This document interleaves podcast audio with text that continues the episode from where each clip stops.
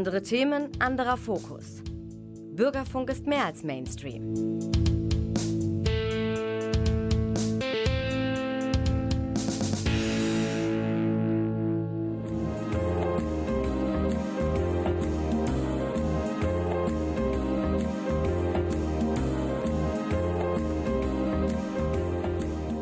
Der Lesewurm.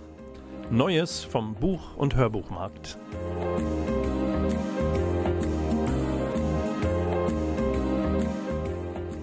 Präsentiert von Volker Stephan.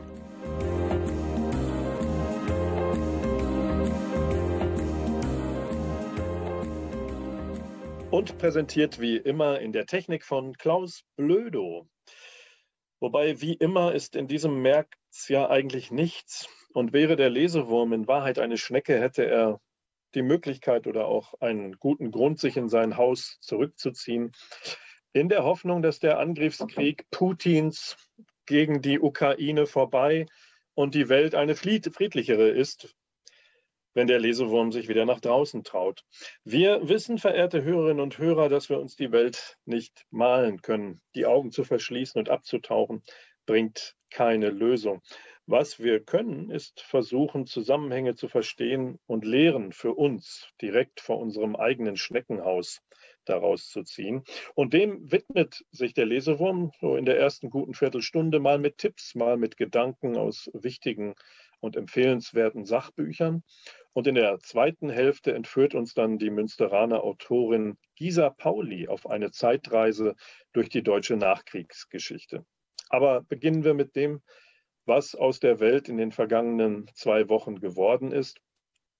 Gerade erleben wir Gott sei Dank offene Grenzen der Europäischen Union, wofür Friedensbewegte und Streitende für menschenwürdige Migration und Asyl sich eigentlich seit langem einsetzen. Die EU nimmt ohne Bedingung Schutzsuchende aus der Ukraine auf. Auch Münster mit seinen lobenswerten Privatinitiativen zeigt sich wieder von der allerbesten Seite. Wer das Wesen auch der europäischen Grenzen verstehen will, die unter Teilhabe der Grenzschutzagentur Frontex bis zuletzt immer weiter auch auf den afrikanischen Kontinent verschoben worden sind, dem legt Steffen Mau ein wichtiges Erklärstück vor. Der Wissenschaftler lehrt Makrosoziologie an der Berliner Humboldt-Uni. Und bei CH Beck in der Edition Mercator ist von ihm erschienen Sortiermaschinen, die Neuerfindung der Grenze im 21. Jahrhundert. Er beschreibt in vielen Facetten und über Kontinente hinweg, dass die Grenze heutzutage, ich zitiere, ein komplexes Arrangement ist, das Mobilität einem Sicherheitsparadigma unterwirft, über vielfach verschachtelte Kontrollräume operiert, Zonen der Zirkulationen herstellt, sich an der Sozialfigur des vertrauenswürdigen Reisenden orientiert und eine globale Hierarchie der ungleichen Mobilitätsrechte erzeugt. Die Grenze der Globalisierung, so Steffen Mau, ist zugleich eine Grenze, an der Ungleichheit erzeugt und auf Dauer gestellt wird. Nach der ersten Musik gibt es weitere Tipps zum Verständnis der Konflikte, in denen wir uns nicht erst seit Putins Überfall auf die Ukraine befinden, wir hören aber nun die britische Band Black Country New Road mit dem Song Chaos Space Marine vom frischen Album Ants from Up There.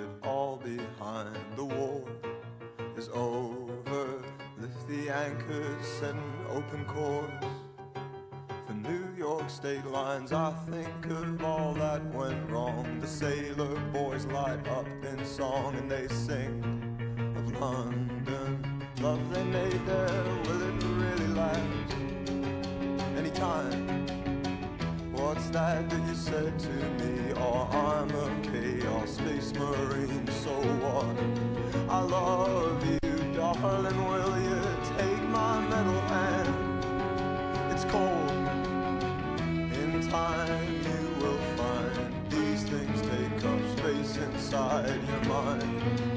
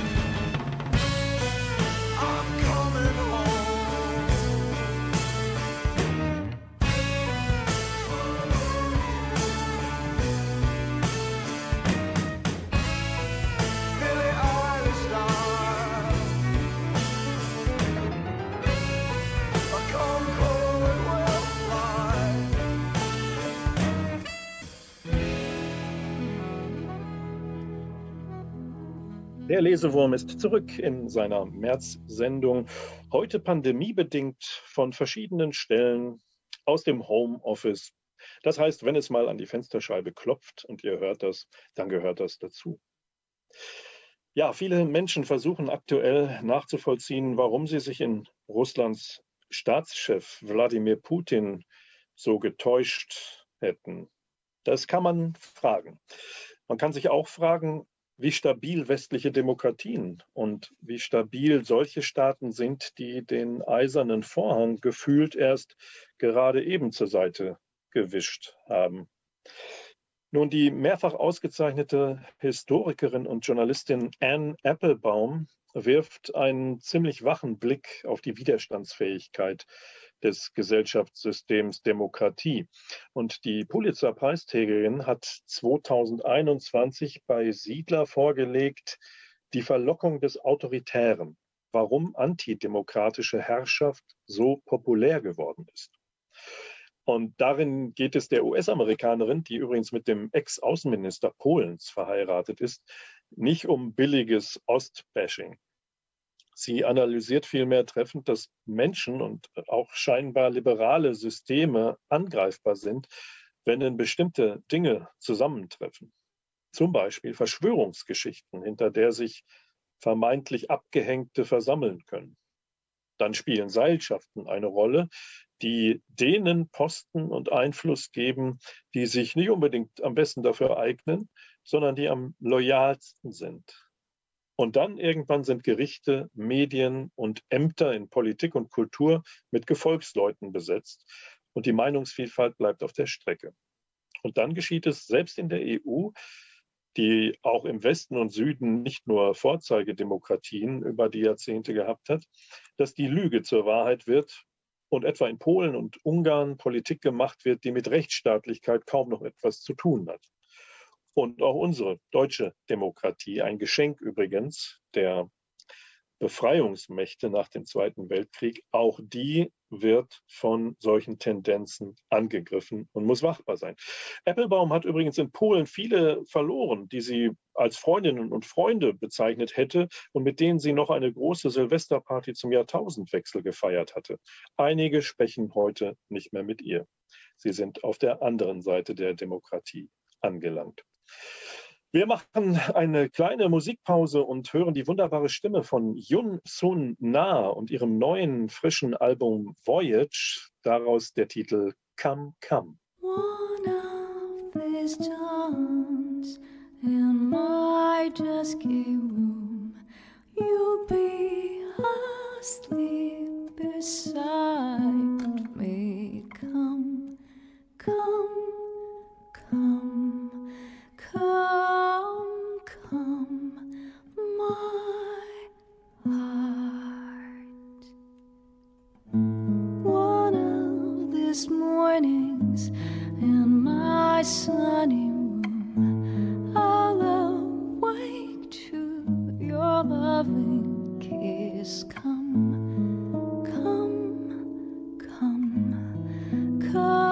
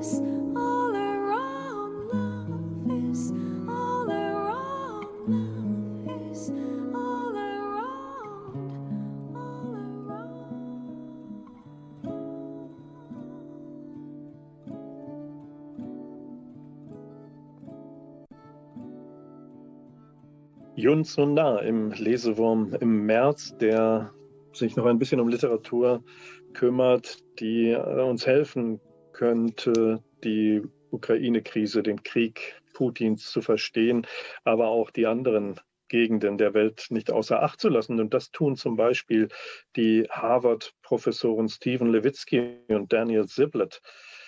Gucken auf ihr Land, die USA, in ihrem Buch Wie Demokratien sterben erschienen bei Pantheon.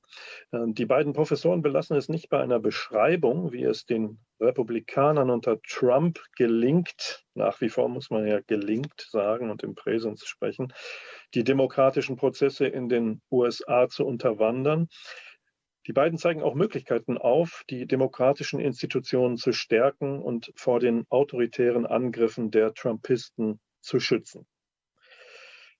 Anne Applebaum, die eben schon Thema im Lesewurm war, hat sich früher bereits einem dunklen Kapitel der ukrainischen Geschichte gewidmet, dem Holodomor genannten Hungertod von mehr als drei Millionen Menschen in den Jahren 1932 und 1933. Und das Buch heißt Roter Hunger, Stalins Krieg gegen die Ukraine, ebenfalls bei Siedler erschienen und Darin nimmt sie sowohl die Opfer- und die Täterperspektive ein. Dann habe ich noch als Lesetipp ähm, Udo Lilischki. Aus seiner Sicht ist das Verhältnis Putins und der Ukraine ein nicht erklärter Krieg. Das schrieb der ehemalige ARD-Journalist und Leiter des Moskauer Hauptstadtbüros in seinem 2019 bei Drömer erschienenen Buch Im Schatten des Kreml. Und auch heute ist ja Putins Zynismus durch nichts zu überbieten, spricht er doch nach wie vor von einer Sonderoperation und stellt die Verwendung von Begriffen wie Krieg oder Invasion unter Strafe. Wer tiefer in die Welt von Propaganda, von Fake News, von alternativen Realitäten bis hin zum Cyberkrieg eintauchen will, äh, dem und der sei Peter Pomeranzews Buch Das ist keine Propaganda wie unsere Wirklichkeit zertrümmert wird, ans Herz gelegt. Es ist bei der Deutschen Verlagsanstalt erschienen. Und darin lernen wir, dass die Welt der Meinungsdiktaturen und der Diktaturen nicht auf Russland beschränkt ist. So zumindest verstehe ich den Wissenschaftler, wenn er nach seinem Russlandaufenthalt in den Jahren 2001 bis 2010 rückblickend schreibt, Zitat, so sehr ich mich auch bemühte, Russland zu entkommen, es verfolgte mich. Wenn ich mich in den Jahren, die ich dort verbracht hatte, nun geirrt hatte, wenn Russland kein krampfgeschütteltes Kuriosum in einer historischen Sackgasse war, sondern ein Vorgeschmack dessen, was in dem Westen genannten Weltteil kommen sollte?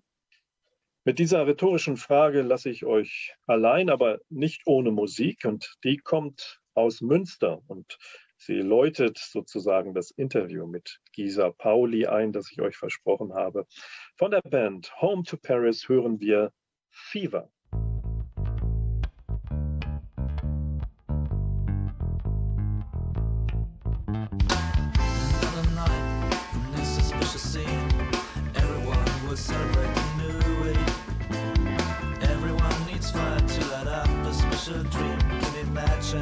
topic in the DFOC. Don't wanna hang around anymore, my dearest friend. Give a fuck about the fuck that's in my head. All the things we've done before,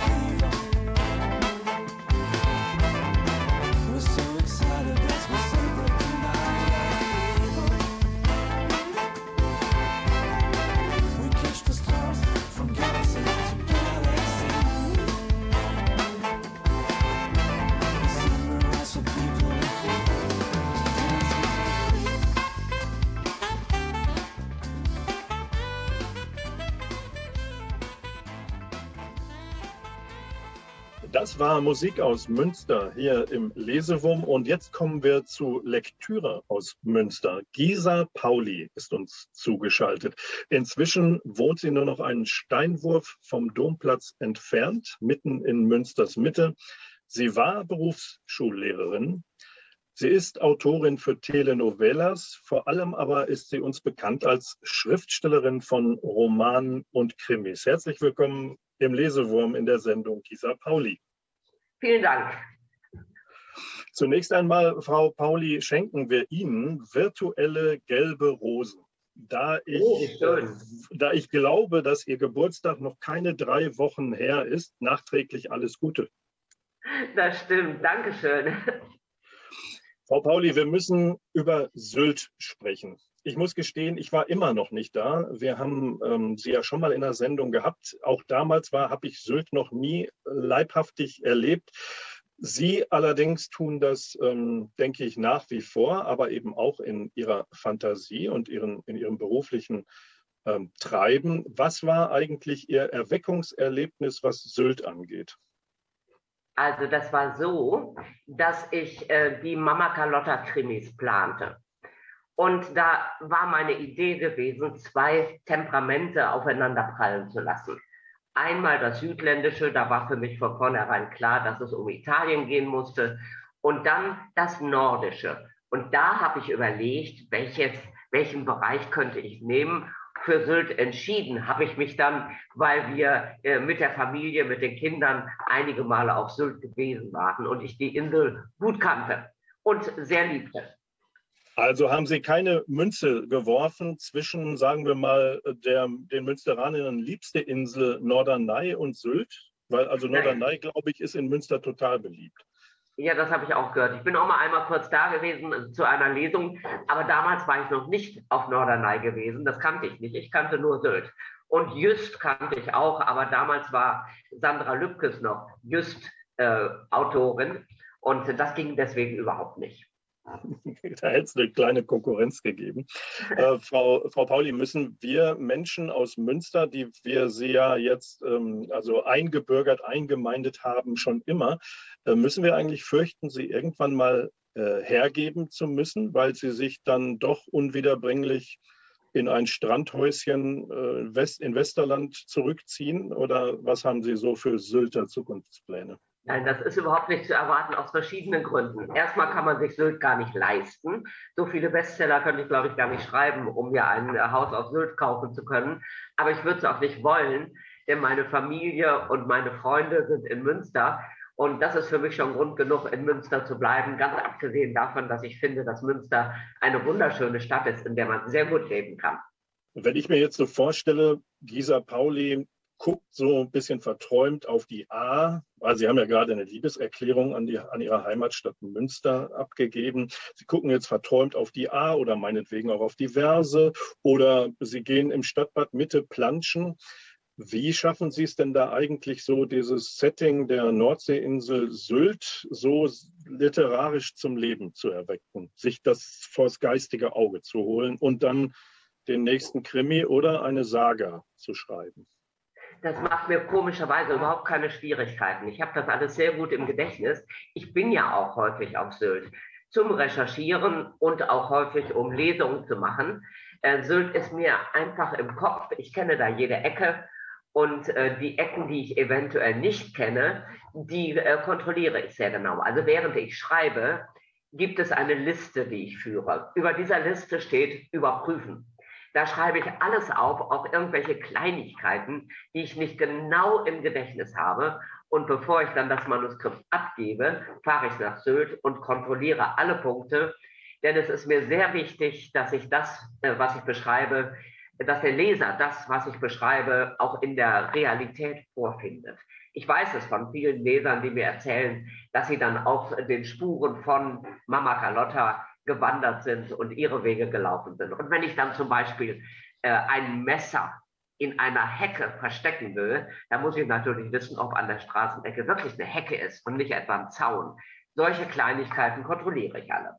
Das ist natürlich Liebe zum Detail und ich verspreche Ihnen und unseren Hörerinnen und Hörern, dass wir beide gleich zusammen nach Sylt fahren und das eine oder andere kontrollieren werden, was mit ihrer neuen Sylt-Saga zu tun hat. Zuvor, zuvor, hören wir aber erst eine kleine Musik von Joachim Witt, dem Grand Seigneur des Deutschrock, der hat ein neues Album raus, das heißt Rübezahls Reise. Daraus hören wir das Lied Stern, das er gemeinsam mit Claudia Uhle einsingt.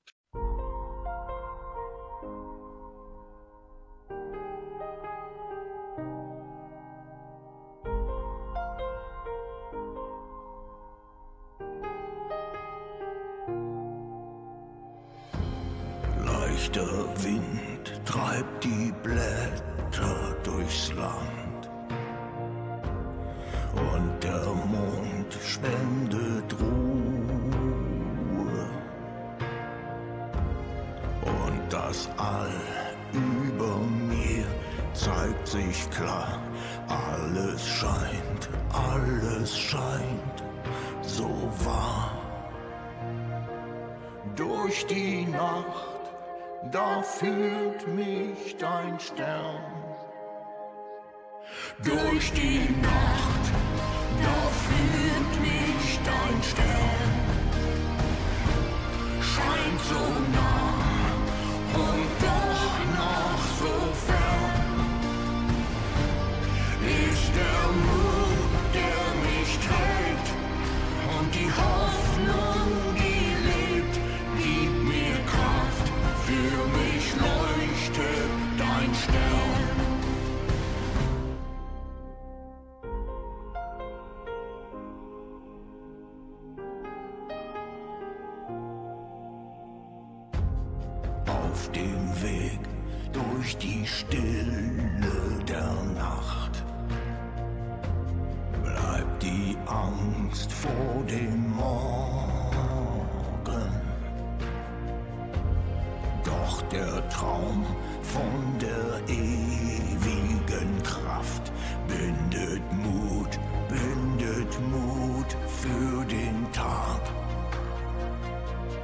durch die Nacht, da fühlt mich dein Stern.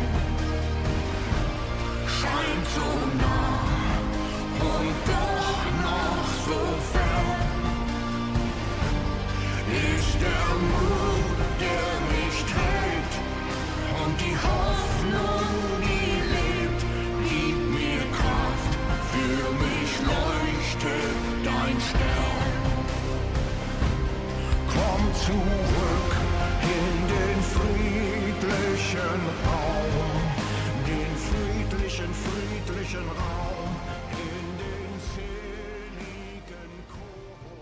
Von Joachim Witt im Lesewurm auf Antenne Münster zurück zur Autorin Gisa Pauli aus Münster und ihrer Verbundenheit zur Insel Sylt. Gisa Pauli, Sie haben jetzt die einmalige Gelegenheit, ähm, unseren Hörerinnen und Hörern zu verraten, dass Sie längst unter Pseudonym auch über andere Inseln geschrieben haben. Zum Beispiel Sturmvögel über Wangerooge oder so. Gestehen Sie uns das? Nein, das kann ich leider nicht gestehen. Was heißt leider? Ich kann es nicht gestehen. Ich habe noch nie unter Pseudonym geschrieben. Und für mich gibt es nur die eine Insel und das ist Sylt. Okay, ähm, aber vielleicht haben wir Sie ja auf eine Idee gebracht. Mal gucken, was in der nächsten Zeit noch so passiert. Äh, Frau äh, Pauli, wir haben jetzt eine Sylt-Saga vorzustellen, die gerade in diesen Tagen äh, erschienen ist.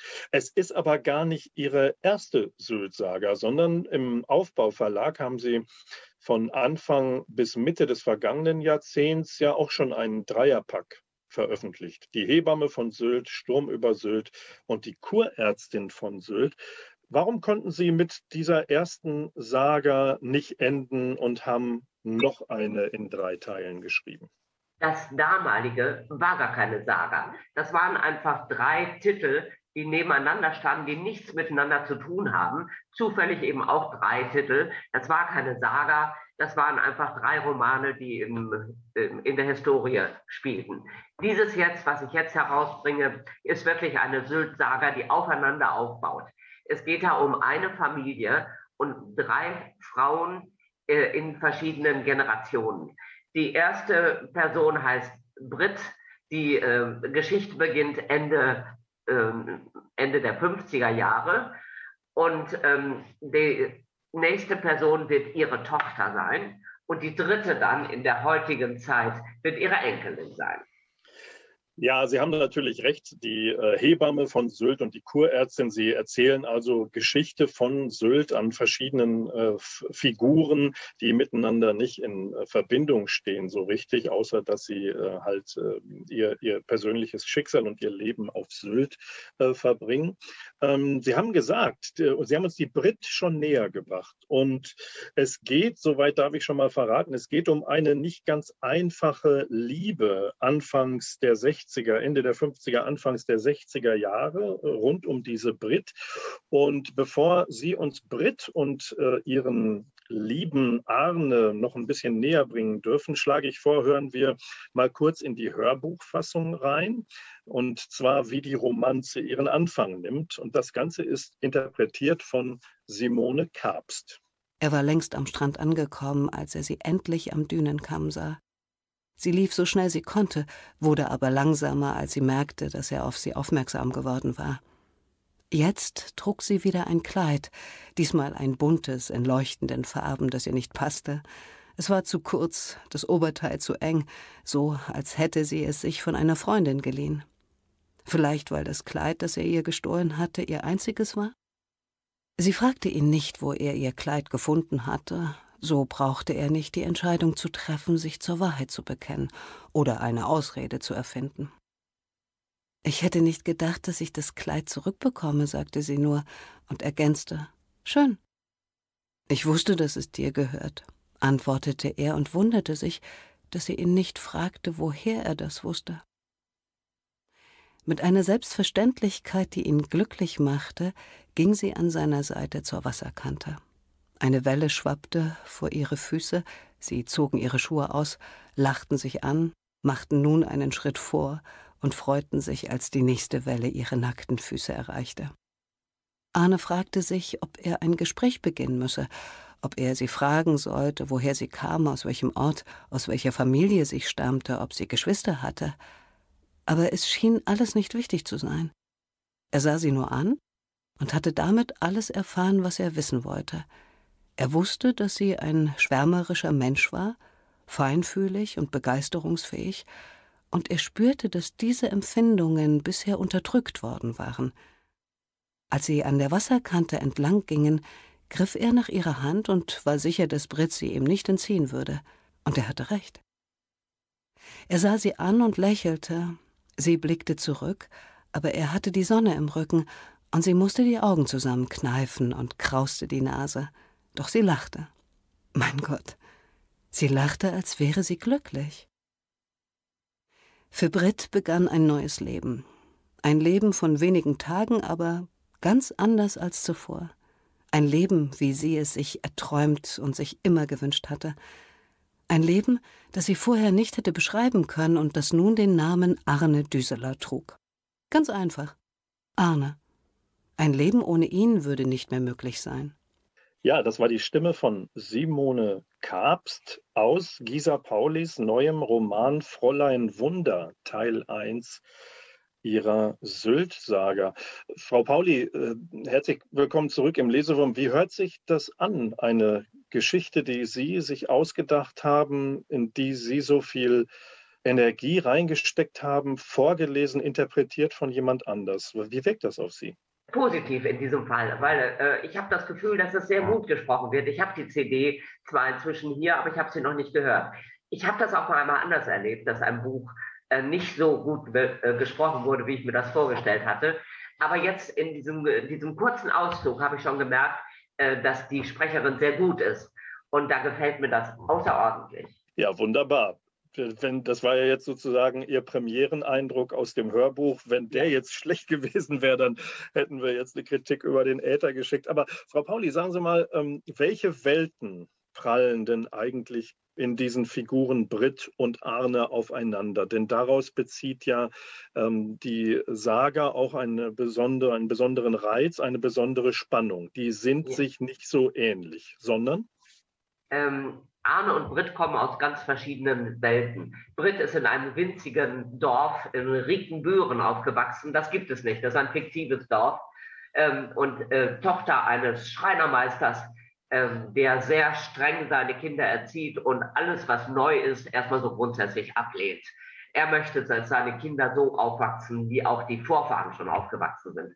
Arne dagegen äh, kommt aus reichem Hause. Sein Vater besitzt mehrere Hotels und Cafés und äh, der er hat bisher ein ganz anderes Leben geführt. Er ist aber inkognito auf Sylt, weil er nicht wollte. Er äh, macht eine, eine Ausbildung im Miramar, möchte aber nicht, dass dort bekannt ist, dass er der Sohn des bekannten Hoteliers ist, möchte keine Sonderrechte genießen und auch Brit erfährt nicht, wer er wirklich ist.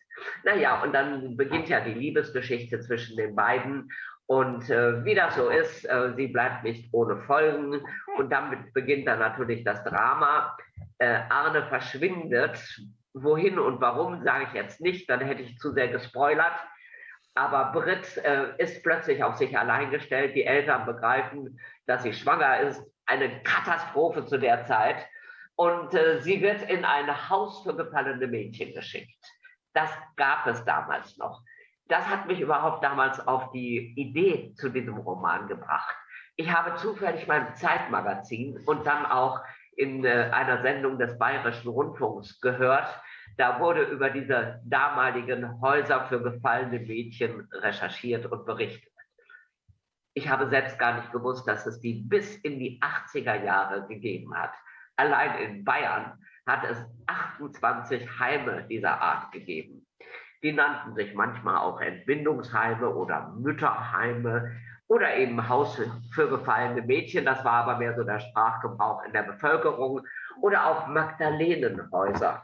Die unterhielten Wäschereien für ähm, die Privathaushalte im Umkreis und auch für Hotels und Krankenhäuser. Und die Mädchen, die dorthin kamen, die mussten gegen Kost und Logis arbeiten und blieben dann dort, bis sie äh, ihr Kind zur Welt gebracht hatten. Sie kamen dorthin, weil die Eltern es wollten. Die äh, mochten sich nicht zu der Schande be bekennen, dass sie eine unverheiratete, äh, eine unverheiratete Tochter hatten, die schwanger wurde. Eine Katastrophe. Oder manche Kinder, ähm, man muss sie ja noch Kinder nennen, oder manche Mädchen, sage ich mal, ähm, gingen freiwillig dorthin, damit die Eltern nicht erfuhren, was ihnen passiert war. Das Ziel vieler dieser Entbindungsheime war, die Kinder hinterher zur Adoption freizugeben. Manche. Leiterinnen dieser Heime waren regelrechte Babyhändlerinnen. Gottes Willen. Also wir sind jetzt von der Romanze äh, in äh, Themenfelder gelangt, die klingen für, ich weiß nicht, für junge Menschen heutzutage äh, amüsant bis abschreckend, äh, zumindest aber unvorstellbar. Ähm, Frau Pauli, jetzt ist es so, Kindheit in den 50ern, Kind, Kinder bekommen, Großmutter in den 2000er Jahren. Wir begleiten Brit also durch die Zeiten und durch die Generationen, aber begleitet da auch so eine wissende Autorin äh, ihre eigene Figur eigentlich mit? Sie hätten ja quasi äh, die Schulfreundin dieser Brit sein können. Und ähm, wie sehr konnten Sie eigentlich so aus Ihrem eigenen Erleben schöpfen? Ähm, Gibt es vielleicht was, um das Sie Brit beneiden oder auch für sich vor, hätten vorstellen können? Wie sehr, wie nah sind Sie dran durch, ihr, durch Ihre eigene Biografie an dieser Zeit und an der Brit? Tatsächlich ist die Brit ja nur drei oder vier Jahre älter als ich. Äh, also sie wächst in einer Zeit auf, die mir also auch noch sehr gut im Gedächtnis ist. Und die ganze Prüderie äh, ist mir wirklich noch sehr vertraut, unter der wir ja alle irgendwie gelitten haben damals in dem Alter. Also ich habe natürlich dann auch viel aus meinem eigenen Erleben erzählt. Gleich am Anfang äh, bemüht sich ja Brit von ihrem Vater die Erlaubnis zu bekommen, ein Bikini tragen zu dürfen. Das war bei uns zu Hause auch ein riesengroßes Problem. Mein Vater weigerte sich strikt, mir das Geld für einen Bikini zu geben. Sowas war unanständig. Das kam wahrscheinlich auch aus Amerika. Und was aus Amerika kam, war sowieso alles schlecht. Das waren so Dinge, ähm, die ich auch erlebt habe. Und ich kann mich auch an einen Fall in meiner Schule erinnern. Zwei Klassen über mir wurde ein Mädchen schwanger. Das war ein Skandal ersten Ranges. Und dieses Mädchen kam damals auch in ein Haus, in ein Entbindungsheim, was eben auch Haus für gefallene Mädchen genannt wurde. Es war eine Katastrophe, als unverheiratetes Mädchen schwanger zu werden. Natürlich war es nur für das Mädchen eine Katastrophe. Die Väter, die dazu gehörten, die kamen immer ungeschoren davon. Ja, jetzt haben wir, machen wir einen harten Bruch. Sie hatten gerade Katastrophe gesagt für Menschen wie Sie, die es gewohnt sind, nicht nur im stillen Kämmerlein zu schreiben, sondern dann mit dem Geschriebenen auch vor Leute zu treten, in den Austausch zu gehen, also Lesungen zu veranstalten, muss so eine Pandemie ja, ja auch mehr oder weniger eine Katastrophe äh, gewesen sein. Und jetzt kommt noch erschwerend hinzu, Sie sind tapfer, trotz Ihres Hustens und Ihres Schnupfens ähm, mit uns zu sprechen am Stück. Sie, muss, sie, genau, sie mussten wegen des Hustens die Buchpremiere in der vergangenen Woche erstmal verschieben. Wie sehr lastet so diese, die Pandemie, die Beschränk Kontaktbeschränkung, wie, wie sehr hat das auf Ihnen gelastet und wie sehr freuen Sie sich auf das, was dann jetzt hoffentlich bald wieder möglich ist? Hat äh, mich nicht mehr belastet als andere auch. Ich habe natürlich keine Lesung machen können in den letzten beiden Jahren, das ist klar. Das habe ich auch sehr vermisst. Aber wenn ich bedenke, wie viele Probleme andere durch die Pandemie haben, will ich da gar nicht meckern. Ähm, dass die Premierenlesung jetzt nicht stattfinden konnte, hat mich schon sehr bedrückt. Aber ich war plötzlich ganz doll erkältet. Und dann besteht ja immer sofort der Verdacht, dass man keine Erkältung, sondern Corona hat. Und da konnte man kein Risiko eingehen und hat die äh, Premierenlesung vorsichtshalber verlegt. Am 29.03. wird sie aber nachgeholt. Bis dahin habe ich bestimmt keine Erkältung mehr. Da drücken wir die Daumen. Ähm, und dann gibt es zwei weitere Termine, die wir als Freundinnen und Freunde einer Sylt-Saga uns merken sollten. Alle sechs Monate gibt es jetzt eine Fortsetzung von Fräulein Wunders weiterem Leben. Ähm, das bringt mich zu einer Frage, Gisa Pauli. Ist die letzte Zeile von Band 3 längst geschrieben oder ringen Sie noch mit den Figuren, dem Schicksal oder dem Lebensglück? Tatsächlich ist die letzte Zeile schon geschrieben. Also ich habe Band 2 und Band 3 schon fertig geschrieben. Äh, äh, die Bücher sind aber noch im Lektorat, sind also noch nicht komplett fertig.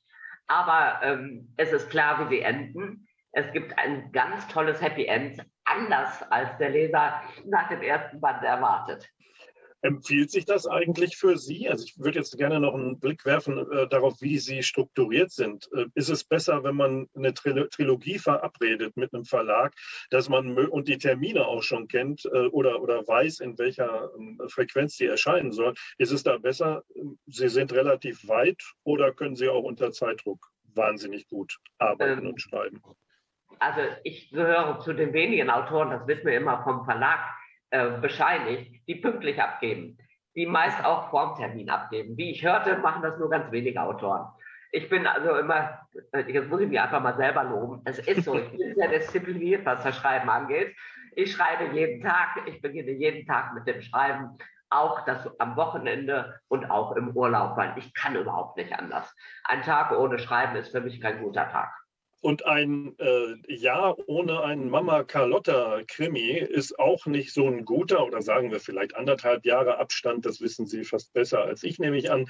Die andere berühmte Bewohnerin der Insel Sylt, aus äh, ihrer Fantasie entsprungen, da kündigt sich ja auch schon wieder Neues an. Äh, und zwar noch ehe wir den ersten Sonnenbrand hier in Münster äh, uns einfangen, oder? Ja, der ist natürlich auch schon fertig. Ähm, immer Anfang Mai, also nie anderthalb Jahre, sondern immer einmal im Jahr und zwar immer in den ersten Maitagen, manchmal auch in den letzten Apriltagen erscheint ein neuer Mama Carlotta Krimi. Diesmal heißt er Schwarze Schafe. Und ähm, ja, ich habe da so großes Glück. Ich habe eine riesige Fangemeinde, äh, die sofort zuschlägt, wenn Mama Carlotta auf dem Markt ist. Und äh, das finde ich, das rührt mich manchmal richtig, dass, so, dass es so viele Leute gibt, die Interesse daran haben, wie sich die Familie entwickelt und natürlich auch, wie die Kriminalfälle gelöst werden.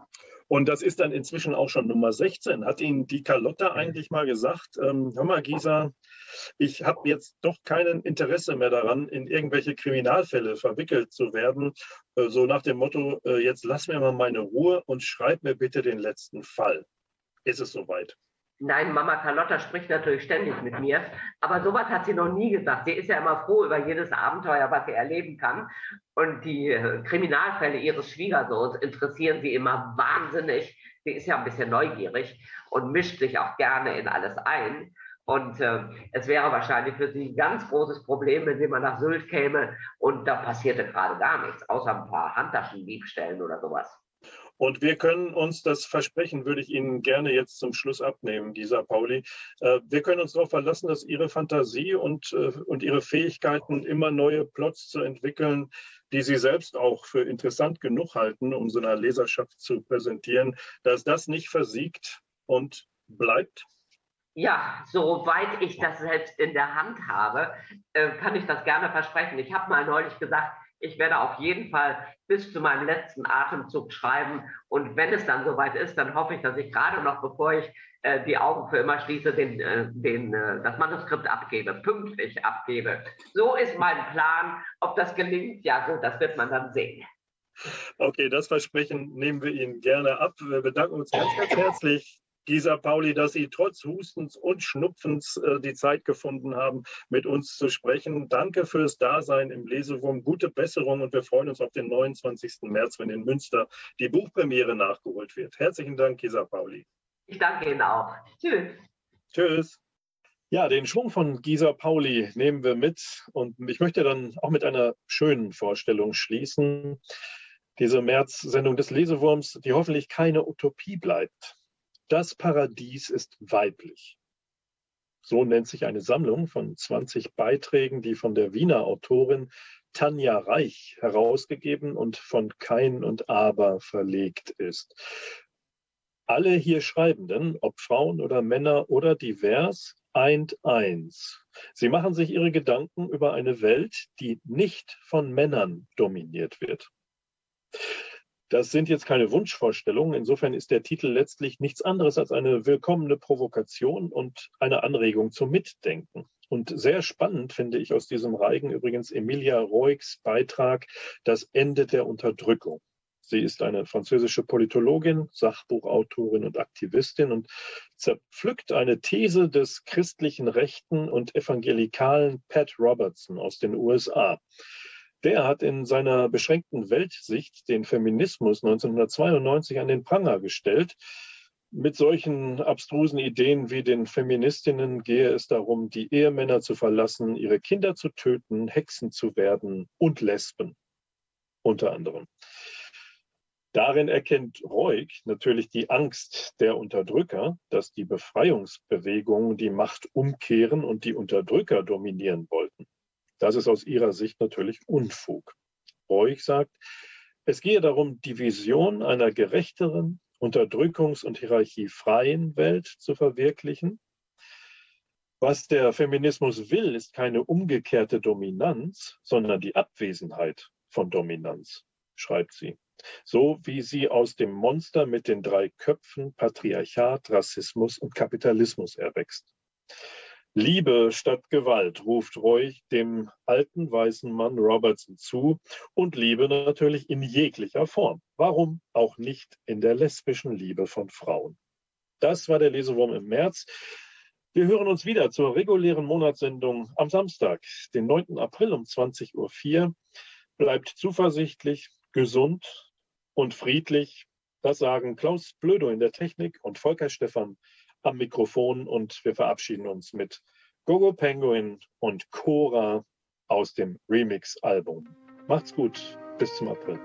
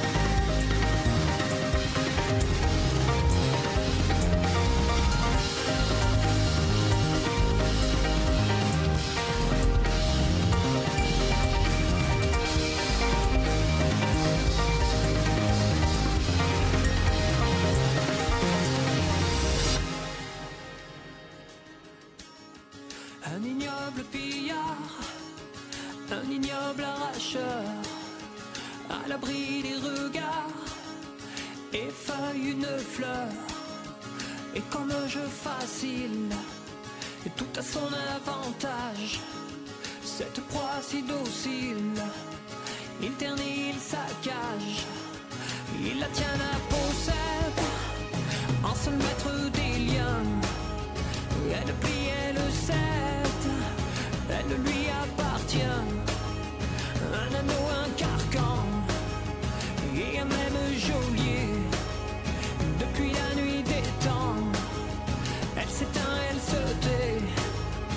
taksi tarih sordu